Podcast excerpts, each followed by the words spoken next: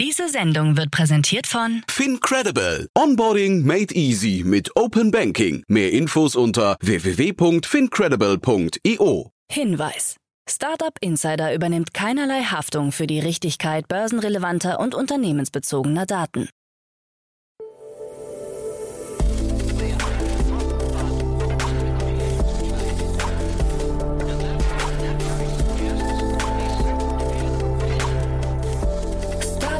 Insider Daily. Morgen Update. Guten Morgen und herzlich willkommen zu Startup Insider Daily. Mein Name ist Jan Thomas. Heute ist Donnerstag, der 31. März.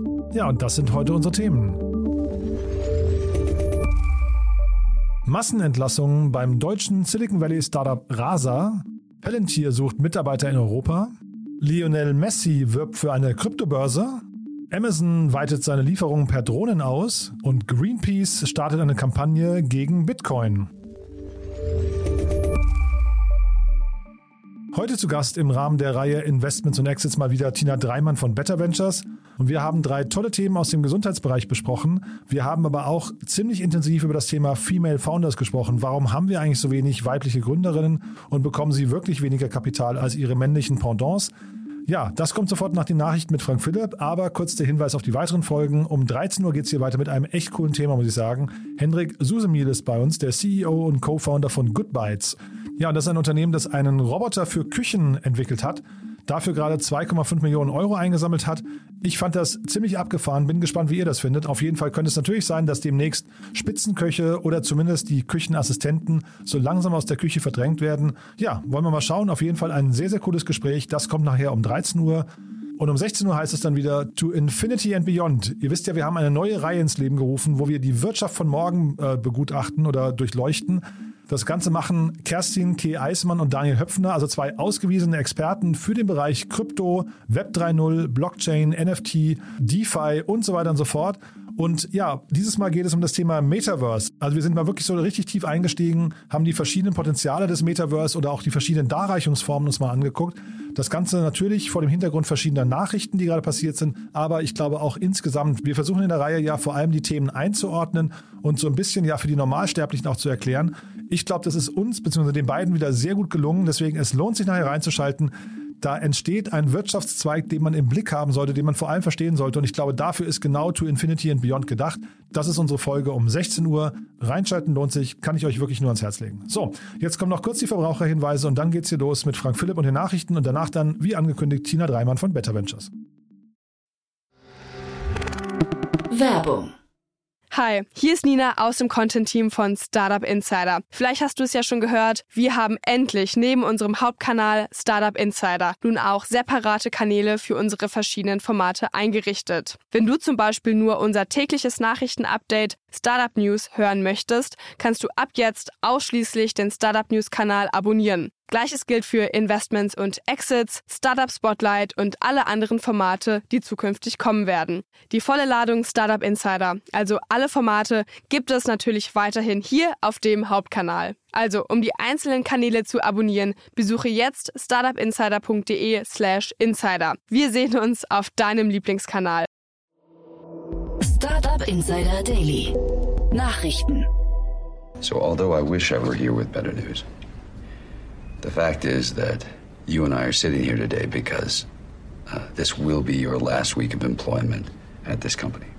Why me? What am I supposed to do now? Am I supposed to feel better that I'm not the only one losing my job? This is ridiculous. I have been a fine employee for over 10 years, and this is the way you treat me. Entlassungen bei deutschem Silicon Valley Startup Rasa. Das KI-Chatbot-Startup Rasa hat etwa 40 Prozent der Belegschaft entlassen, wie das Unternehmen mittlerweile bestätigt hat. Darunter befindet sich auch der Leiter des wichtigen Forschungshubs in Edinburgh, Adam Lopez. Standorte in Berlin und in den USA sind ebenfalls betroffen. Viele der Tech-Angestellten blieben auch nach Übersiedlung ins Silicon Valley im Jahr 2019 weiter in Berlin tätig. Ohne Entlassungen, so hieß es offiziell bei Rasa, wäre dem Startup das Geld ausgegangen. Man sei schlicht zu optimistisch gewesen, was die technischen Fortschritte angehe und habe zu früh zu schnell skaliert. Noch im Sommer 2020 konnte Rasa bei der Series B-Runde einen echten Erfolg verbuchen, als der bekannte US-Investor Andreessen Horowitz einstieg. Es war die erste Beteiligung bei einem deutschen Startup. Rasa möchte sich auch in Zukunft auf KI-Chatbots und Sprachassistenten konzentrieren, die auf einer Open-Source-Software basieren. Twitter-Themen in Deutschland angekommen.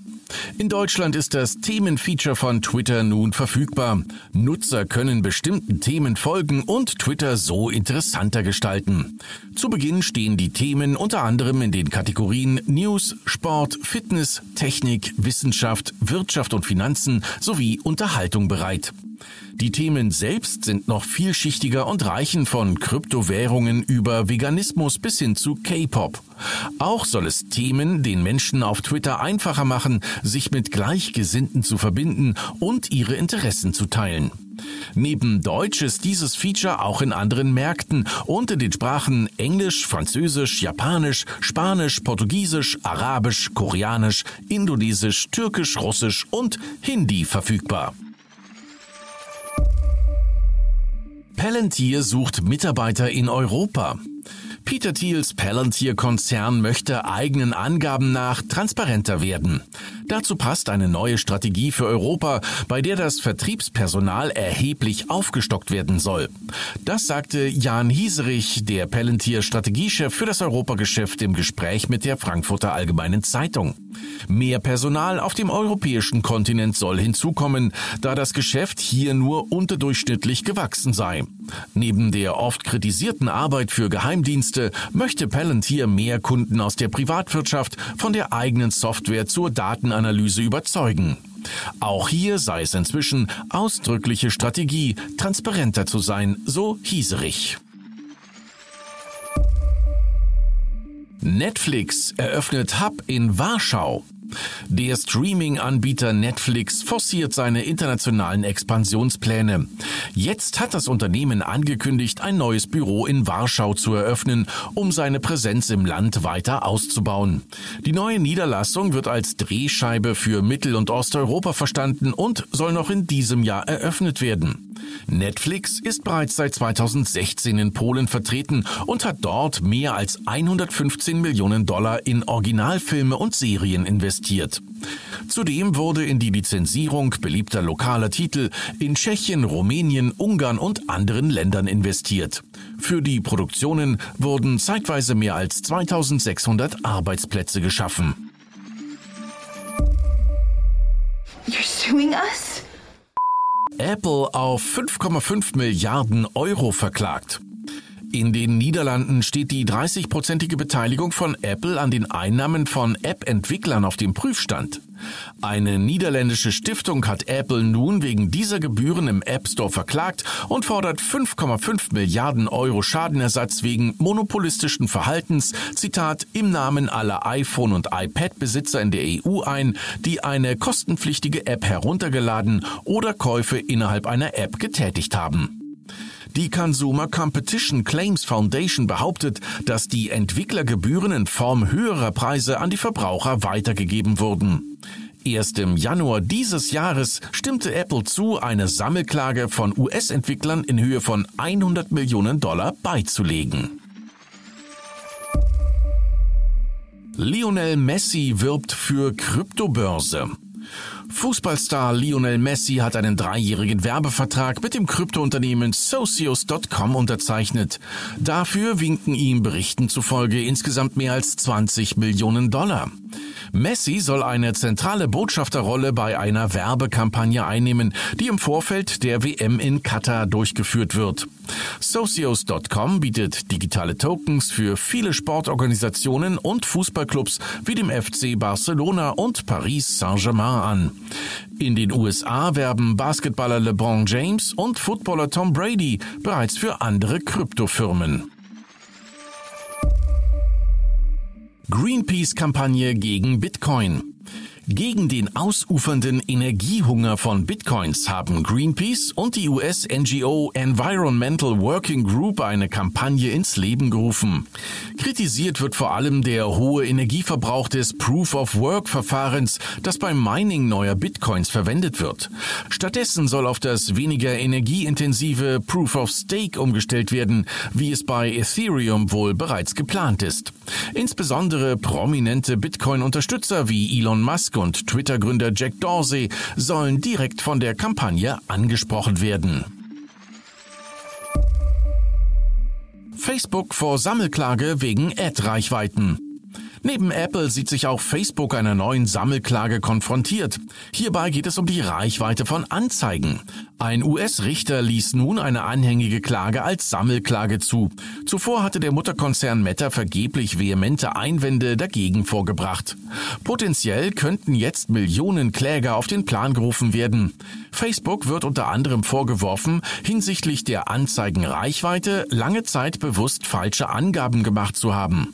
Auch beim Nutzertargeting auf der Plattform sei es einer Studie zufolge zu schweren Fehleinschätzungen zum Vorteil Facebooks gekommen. Amazon weitet Lieferung per Drohne aus. Durchgesickerte interne Dokumente zeigen, dass Amazon bei 1300 Kunden in zwei US-Städten eine Prime Air Drohnenlieferung testen möchte. Im September soll damit begonnen werden. Kunden haben dann die Möglichkeit, eine Lieferung von insgesamt etwa 3000 Artikeln per Drohne zu erhalten, solange die Bestellung unter 5 Pfund rund 2,27 Kilo wiegt. Amazon will innerhalb einer Stunde liefern. Jeff Bezos hatte seine Version eines automatisierten Drohnenlieferdienstes erstmals im Jahr 2013 vorgestellt. Regulatorische Herausforderungen und Sicherheitsbedenken haben das Projekt bislang verzögert. Startup Insider Daily. Kurznachrichten. Der Corona-Impfstoffhersteller BioNTech hat im vergangenen Jahr einen Nettogewinn von rund 10,3 Milliarden Euro verzeichnet. Dabei lag der Umsatz bei knapp 19 Milliarden Euro. Im Vorjahr lag der Umsatz noch bei 482 Millionen Euro und der Gewinn bei 15,2 Millionen Euro. Durch den Ukraine-Krieg und der damit verbundenen Inflationsängste ist die allgemeine Verbraucher- und Konsumstimmung der Menschen in Deutschland gesunken, so die monatliche Konsumklimastudie des Nürnberger Forschungsunternehmens GfK. Neun von zehn Deutschen machten sich vor allem wegen der Energiepreise große oder sehr große Sorgen. Bei den Lebensmittelpreisen sind es 80 Prozent der Menschen. Die Community-Plattform OnlyFans will offensichtlich per Spec an die Börse. Wie das Nachrichtenportal Axios aus anonymen Quellen erfahren haben will, steht das Unternehmen derzeit in Kontakt mit verschiedenen Mantelgesellschaften. Ziel sei ein schneller Börsengang, so die Berichte. Laut internen Dokumenten erwartet das Unternehmen für dieses Jahr einen Umsatz von 2,5 Milliarden Dollar. Die Hackergruppe Lapsus hat 70 Gigabyte an Daten des Softwareunternehmens Globant veröffentlicht. Zugleich meldete sich die Crew auf ihrem Telegram-Kanal und sprach augenzwinkernd von ihrer Rückkehr aus dem Urlaub. Ende vergangener Woche wurden in London sieben Jugendliche im Alter zwischen 16 und 21 Jahren verhaftet und wieder freigelassen, die im Zusammenhang mit Lapsus stehen sollen. Und das waren die Startup Insider Daily Nachrichten von Donnerstag, dem 31. Mai 2022. Startup Insider Daily. Investments und Exits. Ja, sehr schön, dann freue ich mich. Tina Dreimann ist wieder hier von Better Ventures. Hallo Tina. Hallo Jan, freue mich wieder da zu sein. Ich freue mich auch sehr und ich sehe ja schon, welche Themen gleich anstehen. Super cool, muss ich sagen. Tina, aber mal eine Frage vorweg. Wir hatten heute eine äh, ganz spannende Diskussion hier intern ähm, zum Thema mal wieder, ich sag mal mal wieder Female Founders oder beziehungsweise die Frage, warum gibt es so wenig Gründerinnen in der Startup-Welt und warum bekommen die oder vielleicht, also das ist ja eine These nur bis jetzt, warum bekommen sie weniger äh, einfach Kapital als Männer? Ähm, Hast du dazu eine Meinung? Gründen Frauen was anderes? Gründen Frauen vielleicht anders als Männer? Äh, andere Themen? Kann das sein? Ja, muss ich sofort kontern, weil das ist nicht nur eine These. Es gibt Zahlen, Daten, Fakten dafür, dass äh, viele Frauen als Gründerin benachteiligt werden im äh, Prozess. Oh also dass weniger Kapital, dass, dass weniger Kapital ähm, in, äh, in die Gründerinnen äh, Startups fließen. Und das muss nicht zwingend an dem Thema liegen, sondern tatsächlich auch an den vorgefertigten Denkmustern in den Köpfen. Aber ja, also die andere Antwort ist definitiv ja. Ähm, Frauen gründen anders, äh, wir gründen anders. Ähm, einerseits gibt es natürlich Themen, für die wir brennen, äh, weibliche Themen, äh, womit sich Männer auch nicht auskennen. Ne? Also sei es jetzt äh, Frauengesundheitsthemen, Frauenprodukte wie Strumpfhosen, äh, da haben wir auch ein, ein Team in unserem Portfolio. Also äh, definitiv Unterschiede, aber mein Appell an alle, bitte mixt durch, ne? weil die stärksten Teams sind die diversen Teams. Und es braucht uns alle und wir, wir sind einfach besser und stärker, wenn wir zusammenarbeiten. Mhm. Und äh, wie ist es bei euch so, wenn man jetzt mal, ich habe ja ähm, auch bei euch gesehen, Better Ventures, ihr habt ja sehr viele Frauen in eurem, ähm, ich weiß nicht, Angel-Netzwerk, äh, kann man es glaube ich nennen, ne? ähm, äh, erkennt man da bestimmte Muster oder äh, kann man auch sagen, dass, dass, also, oder kann man eigentlich vielleicht schon sagen, dass bei euch natürlich dann wahrscheinlich die stärksten Frauen einfach dabei sind, deswegen sind es vielleicht, äh, gelten sie vielleicht gar nicht hier unter den normalen Statistiken. Äh, doch, da sind ganz tolle, tolle Frauen dabei und das Lustige ist, ich glaube, wir haben alle Muster, ne? sowohl die Männer als auch die Frauen. Ähm, wir haben einen, einen Angelinas äh, Chat-Kanal, wo tatsächlich auch nur wir Frauen drin sind und äh, die relevanten Startups mal gemeinsam diskutieren, wenn es zum Beispiel um Orgasmen gibt, äh, sage ich jetzt ganz oft, oder auch Gesundheitszusätze für Menstruation etc. Da, da können die Männer äh, leider nicht mitreden. Also da diskutieren wir erstmal die Kunden- und Expertenperspektive. Und ähnlich gab es mal ein, äh, ein Startup, das äh, tatsächlich so etwas ähnliches äh, wie Viagra digital gezogen hat. Äh, das habe ich dann auch, also nett be belächelt und mich drüber gefreut, für wen auch immer, aber an, an die Männer im Team ja. weitergegeben. Ja. Mhm. ja. ja, aber vielleicht ist das jetzt auch, weil man sagt ja immer, dass Frauen äh, oder Gründerinnen immer das Problem haben, sie bekommen kein nicht ausreichend gutes Venture-Kapital oder nicht in der ausreichenden Menge, weil eben Männer auf der anderen Seite vom Tisch sitzen. Und vielleicht ist das ja eben das Problem. Zeitgleich ähm, kann es aber auch sein, die Themen, die du gerade genannt hast, sind auch vielleicht auch typische Frauenthemen. Ne? Also vielleicht also ich versuche immer so rauszubekommen, woran liegt es denn eigentlich? Also wir haben weniger Gründerinnen, das ist der eine Punkt, aber dann die wir haben, bekommen meistens mhm. weniger Kapital und das könnte vielleicht auch was mit den Themen zu tun haben. Ne? Ich, ich befürchte, es liegt auch an den Studienfächern teilweise. Ich habe mir das mit meinem Mann mal zusammen angeguckt, weil wir sollten es uns nicht zu einfach machen und natürlich äh, Fingerpointing an Investoren oder Geldgeber machen. Ähm, und natürlich gibt es da eine Schieflage, die zum Glück peu à peu aufgearbeitet wird. Aber wenn ich den Tech-Background nicht habe, ist es auch schwieriger, ein solides Tech-Business zu bauen und dann dafür das äh, Funding zu ähm, gewinnen oder auch die Investoren auf der anderen Seite zu, zu überzeugen. Gleichzeitig kann ich dir aber auch äh, massig Anekdoten stellen von Gründerinnen, die diskrim diskriminiert wurden, diskriminiert wurden durch einfach so Themen wie, ja, du bist ja die einzige Dicke dann im Beauty-Bereich, äh, wie gehst du damit um? Oder Gründerinnen, denen gesagt wurde, ja, da brauchst du noch einen 28-jährigen HLer im Team, um überhaupt fundable zu sein. Und äh, da, da passiert viel hinter den Kulissen. Das ist traurig, das muss sich verändern und deswegen gibt es uns. Und zum Glück auch ein paar andere. Ja, wobei ich jetzt gar nicht wüsste, wahrscheinlich gibt es auch dicke Gründe, über die vielleicht hinter äh, vorgehaltener Hand gesprochen wird, die vielleicht ähnliche Anekdoten haben. Und dann werden sie bei Frauen vielleicht immer dann mit dem Geschlecht auch assoziiert, weil es vielleicht auch, ja, sich, also passt vielleicht in so ein Muster.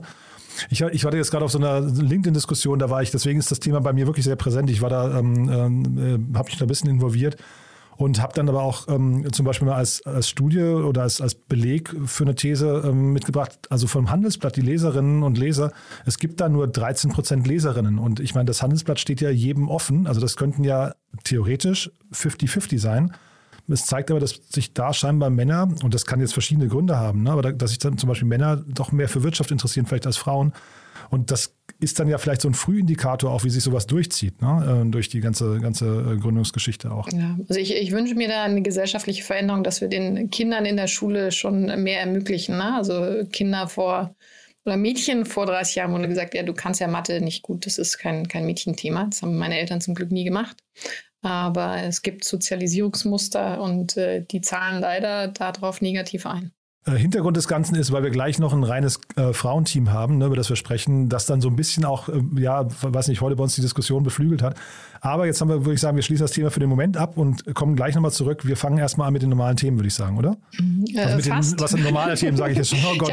Ja, eine, du, ja. du, stachelst mich heute an. Ja, cool. Ähm, das Aha. ist eindeutig, aber weil du gerade repräsentativ gesagt hast, eine repräsentative Studie ähm, aus äh, Schweden, glaube ich, äh, wo erhoben, dass Frauen andere Fragen bekommen als Männer bei männlichen Gründern. Bei VCs meinst du bei Investorengesprächen? Ja, genau. Und äh, die einen mehr auf Potenzial ausgerichtet und die anderen mehr auf Negativität.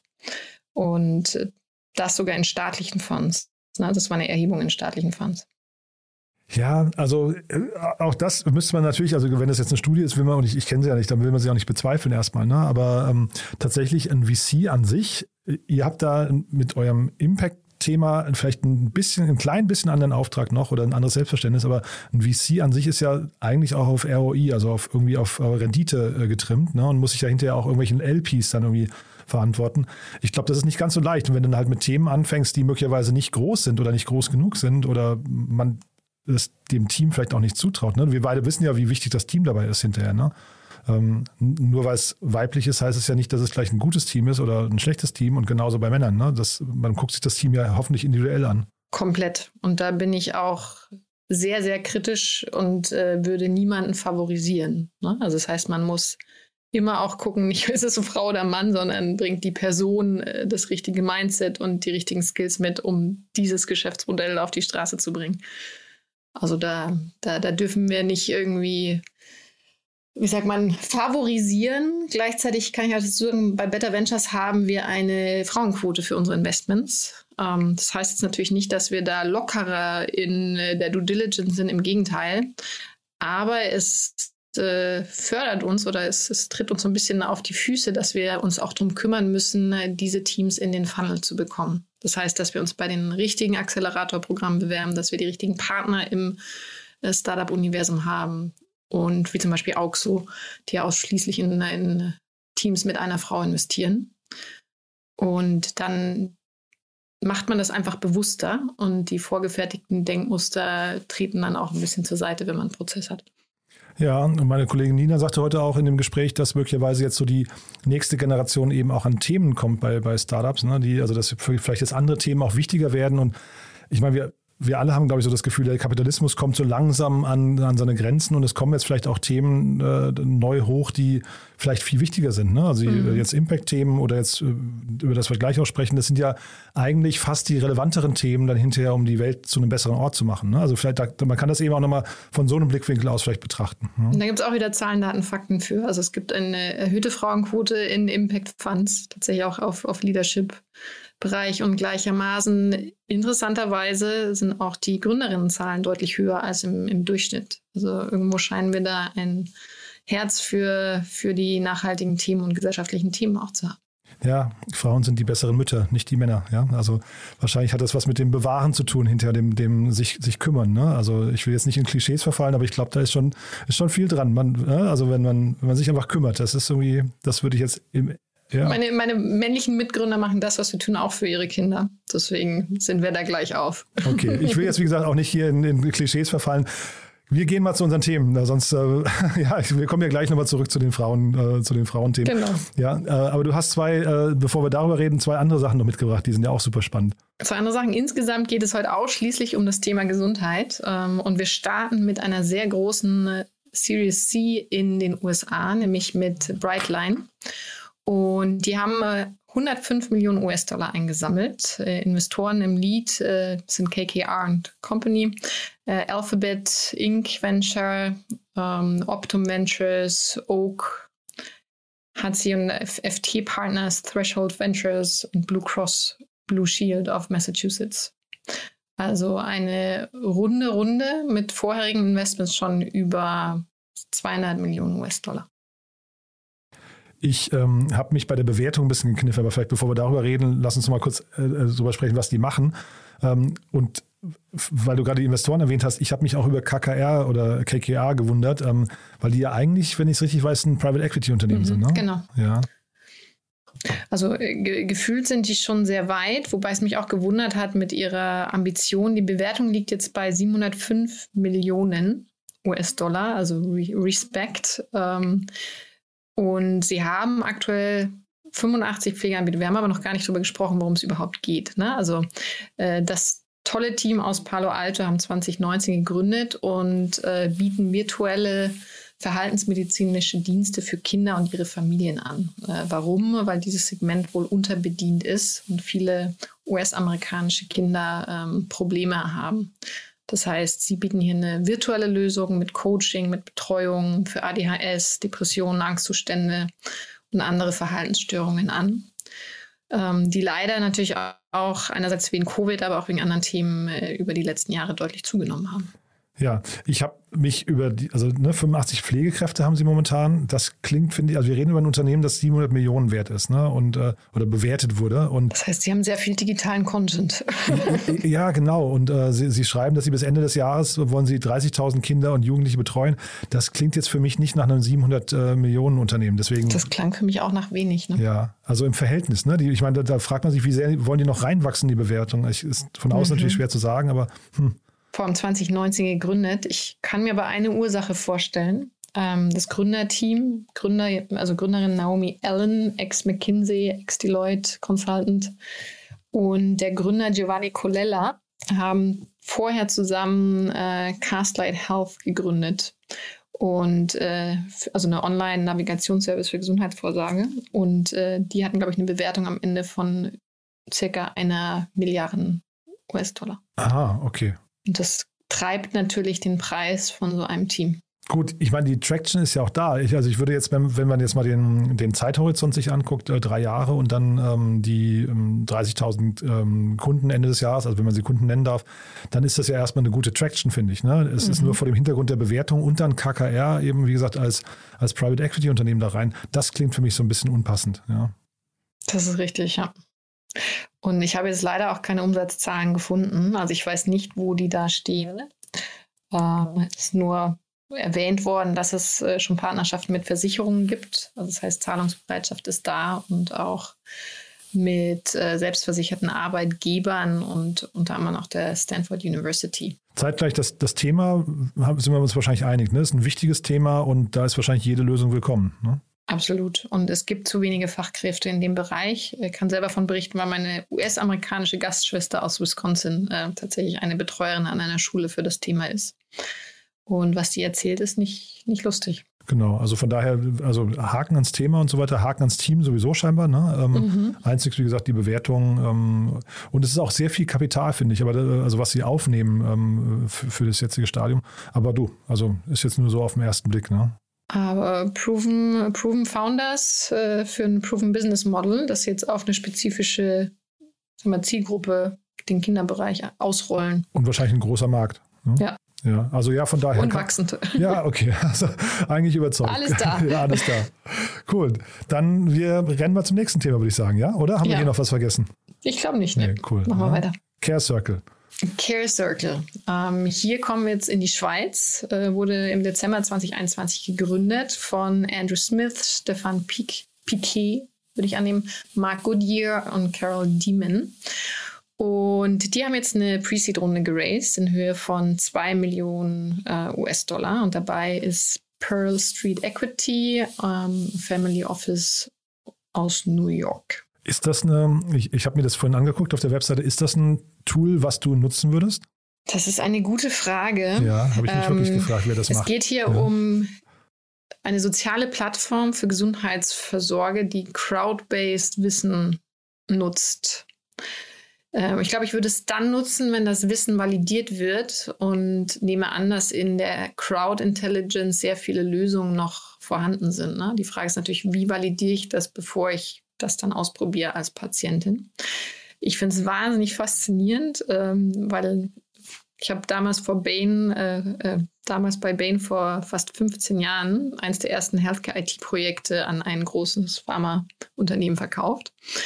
Und damals ging es schon darum, eben so, so Netzwerke für bestimmte Krankheitsbilder zu schaffen, auch sogar für die Pharmaunternehmen. Warum? Damit sie einerseits lernen können und dann aber natürlich auch den Zugang für ihre Medikamente haben. Man kann, man kann sich schon vorstellen, also Menschen mit chronischen Krankheiten, ähm, dass die auch, glaube ich, dass alleine der Austausch untereinander vielleicht ne, da, genau. dann gefördert wird und dass das natürlich irgendwie auch ein gutes Gefühl, alleine dieses, man ist nicht alleine mit seinem Problem und äh, teilt vielleicht Wissen darüber, Best Practices, wie haben andere sich geholfen und so weiter. Ich glaube, das kann natürlich schon relativ äh, viel Sinn machen, wenn man an so einen Punkt gekommen ist, wo man Hilfe sucht. Ne? Genau. Und dieser Community-Aspekt funktioniert auch schon in einzelnen Fachbereichen. Ne? Also es gibt ja die äh, spezifischen, äh, sogar Facebook-Gruppen zu unterschiedlichen Themen, auch Webpages. Und was ich jetzt aber interessant fand, ähm, ist natürlich einerseits ist es ein Lernbereich für ge verschiedene Gesundheitsthemen.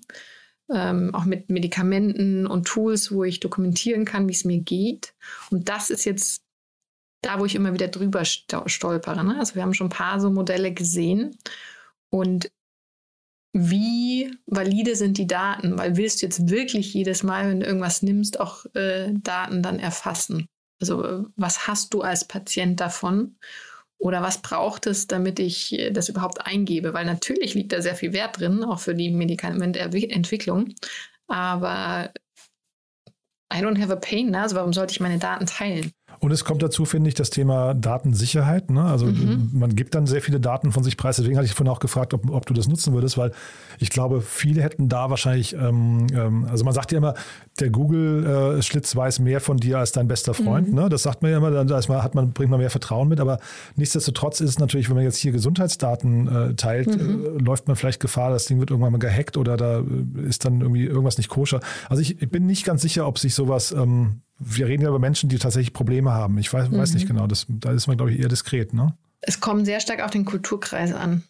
Also gibt es auch Studien dazu, äh, zum Beispiel in China ist da überhaupt keine Hürde. Da ist, ist so, ja? Ja, Ach, ja. komplette Transparenz und äh, das variiert komplett nach, nach Ländern. Ja, ist ja auch schön, wenn da keine Hürde ist, ne? Entschuldigung, ja. Entschuldigung ja. Hm. Es ist schön, wenn da keine Hürde ist, genau. Ja, nee, würde man sich wünschen. Das ist ja so ein gesellschaftliches Problem. Also eigentlich, äh, Gesellschaft heißt ja, Menschen stützen sich gegenseitig, wenn sie fallen und wenn sie, wenn sie äh, wenn es ihnen nicht gut geht. Ne? Aber mhm. tatsächlich, ähm, da gucken wir ja heutzutage ein bisschen anders drauf hierzulande. Mhm. Ja, mhm. willst du, dass es die Versicherung weiß, dein Arbeitgeber etc. Mhm. Ja, ja. Ähm, wobei ich da auch ähm, mentalen Gesundheits-App, die B2B verkauft haben, etwas kritisch gegenüber stand. Also in dem Sinne, will ich überhaupt, dass mein Arbeitgeber weiß, dass ich das nutze? Und äh, das wurde da wurde das Gegenteil bewiesen. Ne? Also die kommen sehr, sehr gut bei Firmen an und bei Mitarbeitern. Ja, und äh, wenn wir gerade von äh, Nutzern sprechen, ähm, Dezember 2021 gegründet, jetzt 200 Leute auf der App. Ich stelle mir die Skalierung etwas schwer vor, also im Sinne von mit welchen Gesundheitsbereichen fängst du an? Du kannst ja nicht einfach in die Breite gehen. Also da, da wäre der Wachstumspfad sehr spannend zu verfolgen.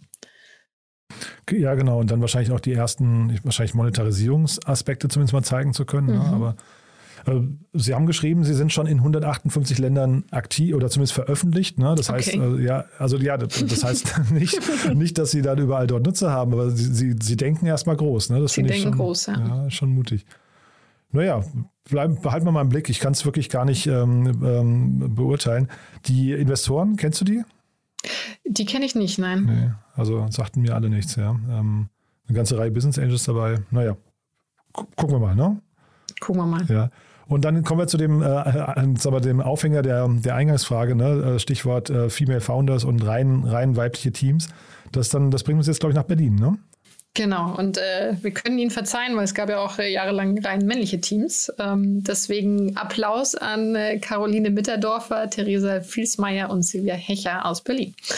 Ähm, die haben gemeinsam Levi Health gegründet und jetzt eine 2,5 Millionen Euro Runde eingesammelt. Ähm, dabei sind Atlantic Labs äh, im Lead aus Berlin, Calmstorm, ist ein VC aus Österreich, ähm, die haben auch in Heavy und Kilaya investiert und äh, 60 Prozent der Angel-Investoren sind Frauen. Das wundert mich bei dem Thema offen gestanden nicht. Ja, also das war jetzt wieder das, was ich vorhin meinte, dass eben Frauen auch oftmals Frauen, also ich versuche mir gerade so ein bisschen das männliche Pendant vorzustellen. Äh, reines Männerteam gründet quasi das, das gleiche Thema für Männer. Ähm, kann, kann, man sich, kann ich mir nicht so richtig vorstellen. Aber vielleicht erzählst du mal, weil das fällt dir wahrscheinlich leichter als mir zu erzählen, was sie machen. Ja? genau, also wir, wir alle kennen das Thema äh, Kinder und Fruchtbarkeit und das Team ähm, bringt eine Software as a Medical Device Lösung auf den, auf den Markt, die Unfruchtbarkeitsdiagnostik ähm, vorantreibt und revolutioniert und dann individuelle therapeutische Strategien vorschlägt. Also de facto geht es um tatsächlich ein Familienthema und gar nicht mal nur ein Frauenthema, weil oftmals ist der Kinderwunsch bei den Männern ja genauso groß. Mhm. Ja, und also das ist ein Thema, wie gesagt, das könnte wahrscheinlich nicht von Männern gegründet werden. Und wenn doch, dann gäbe es wahrscheinlich, dann äh, haben wir bei der Höhle der Löwen gerade schon erlebt, was dann passiert, wenn, wenn, Männer sich an Frauenthemen versuchen. Was dieser Handschuh, oder? Ich, äh, ich habe es nicht gesehen. Ich habe nur die, die Shitstorm-Twitter-Tweets äh, danach gelesen. Das tat mir fast, fast leid, muss ich sagen, für die Gründer. Ich, mhm. Ja, aber ich will nur sagen, da, da wurde ja, denen wurde ja dann quasi Unverständnis für die weibliche mhm. Zielgruppe vorgeworfen. Ja. Ja, wobei ich da äh, vehement widersprechen muss, weil es gibt äh, natürlich auch Gründer von Fruchtbarkeitskliniken. Es gibt, ich habe einen tollen männlichen Frauenarzt, also auch die Männer sind Frauenversteher. Und es äh, gibt viele Gründer, die sich äh, guten Themen annehmen. Also wir hatten zum Beispiel ein pures männliches Gründerteam, das äh, Frauen Health bedient hat und da sich natürlich darum bemüht hat, dann weibliche Angels auch mit in den ähm, Investorenkreis zu bekommen. Und war das glaubwürdig aus deiner Sicht? Also waren, waren drei, klang ja jetzt so mit zwei oder drei Gründer, also männliche Gründer, die sich mit Frauenthemen beschäftigen. Ist das glaubwürdig? Also wenn sie kundenorientiert vorgehen. Also daher, ich würde auch in Frauenteams zutrauen, ein Männerteam, äh, ein Männerthema hochzuziehen. Wenn sie lean vorgehen ähm, und die richtigen Skills und die Passion dafür mitbringen. Hm. Ja, nee, also ja, hast du wahrscheinlich recht. Ähm, es ist vielleicht ein bisschen die Frage der Motivation und, und also für mich, ich würde jetzt sagen, bei dem. Genau, ja. Motivation, ne? Ja. Passion. Also Passion. Da, da muss man hinterfragen, woher kommt diese Passion genau. dann her und ist es den Gründerteams wirklich so wichtig, das Thema? Mhm. Aber hier hast du ja gerade Christoph Mehr schon mit äh, Atlantic Webs, hast du ja schon erwähnt, Hansi Handmann ist auch dabei. Es gibt einige, einige männliche VCs zum Beispiel, äh, Entschuldige, Business Angels, die das unterstützen. Also das zeigt ja zumindest, dass da, ja, ich weiß nicht, geschlechterübergreifend zumindest gedacht wird, ne? Absolut. Ja. Und das sehe ich auch in unserem Impact Angel Club. Es gibt ganz viele Männer, die, es gibt sogar einen, der ausschließlich äh, Teams mit Frauen unterstützen und viele, die auch Frauenthemen vorantreiben wollen, mhm. weil sie Frauen haben, weil sie Töchter haben. Mhm. Und äh, jetzt mal rein über das Modell, wenn wir jetzt mal jetzt mal, mal ausblenden, wir haben es hier mit äh, weiblichen äh, Gründerinnen zu tun. Das Modell hat das Potenzial? Es liegt sehr viel Geld in diesem Marktbereich. Ne? Also es ist kein, kein riesiger Markt, aber ähm, dafür zahlt man sehr, sehr viel für diesen Kinderwunsch. Also der Pain ist sehr hoch, ne? Der Pain ist ja. hoch, die Zahlungsbereitschaft ist hoch. Mhm. Also deshalb, wenn Sie das äh, knacken und vorklinisch lösen können, sind Sie natürlich an der richtigen Stelle, um damit Geld zu verdienen. Mhm. Und Sie haben ein, Sie haben äh, ein lizenziertes Medizinprodukt schon, ne? Das finde ich irgendwie auch spannend. Also das heißt, Sie sind da schon relativ weit zumindest. Genau, und angeblich sogar das weltweit erste Unternehmen, das ein lizenziertes Medizinprodukt zur Analyse für die Fruchtbarkeitsstörungen bei Frauen entwickelt hat. Und interessant, dass da auch die Männer noch nicht dabei sind, weil da können ja immer zwei dazu. Und vielleicht entwickeln sie dann ist die nächste Produktiteration. Ja, ja, Levi äh, Health klingt ja nach, erstmal nach einem recht neutralen, generischen Namen. Ne? Das äh, klingt jetzt nicht nach äh, Female irgendwas oder so. Ne? Ähm, nee, also wirklich sehr spannend. Behalten wir mal im Blick. Ich glaube, die kommen auch demnächst zu uns in den Podcast. Ich bin gar nicht ganz sicher. Ähm, dann werden wir noch mal ein bisschen äh, auch das Thema äh, Female Founders, wie einfach ist es, als Frauen Geld zu bekommen, nochmal hinterfragen. Mhm. Nee, aber ich finde das, find das spannend. Haben wir dazu was Wichtiges vergessen? Mm, ja, vergessen nicht, aber ich möchte noch hinzufügen, dass äh, alle drei Gründerinnen auf der EU-Startup-Liste der Top 100 Inspirational Women äh, aufgelistet sind. Also wünsche ich dir ganz viel Spaß in der Sendung dann. Ah, cool. Und dann vielleicht nochmal kurz zu euch. Wäre das ein Thema für euch gewesen, für Better Ventures? Um, ähm, äh, die, die Frage ist, wie groß ist der Impact? Also da, da wären wir schon durch alle Kriterien durchgegangen. Ne? Also ist der, der Markt groß genug? Erste Frage. Zweite Punkt ist, wie wichtig wäre uns das Feld äh, Kinderkriegen aktuell gewesen? Ähm, das hätten wir dann im Club äh, abgetestet, aber aktuell haben wir andere Prioritäten tatsächlich gesetzt, ähm, auch basierend auf den politischen Entwicklungen ähm, die, die uns noch wichtiger sind, als jetzt ähm, das Problem zu lösen tatsächlich. Dann lassen wir das mal so stehen. Tina, hat mir großen Spaß gemacht. Dann danke, dass du da warst und bis in zwei Wochen, ja? Ja, ich freue mich drauf.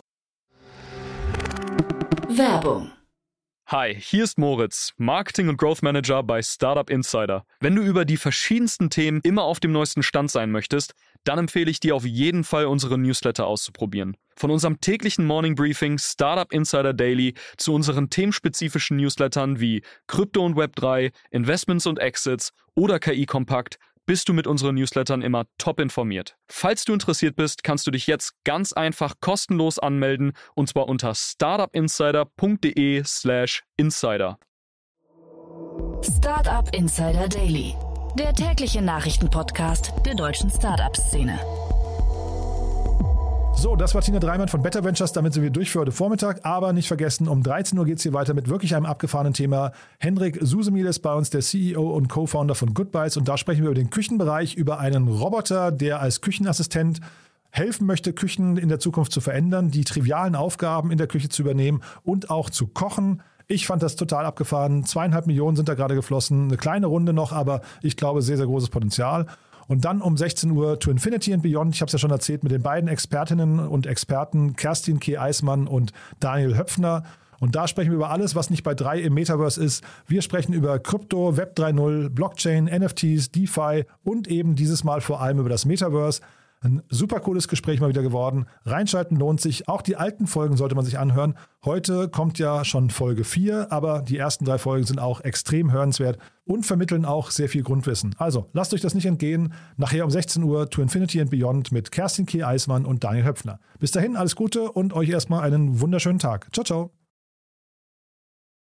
Diese Sendung wurde präsentiert von Fincredible. Onboarding made easy mit Open Banking. Mehr Infos unter www.fincredible.io.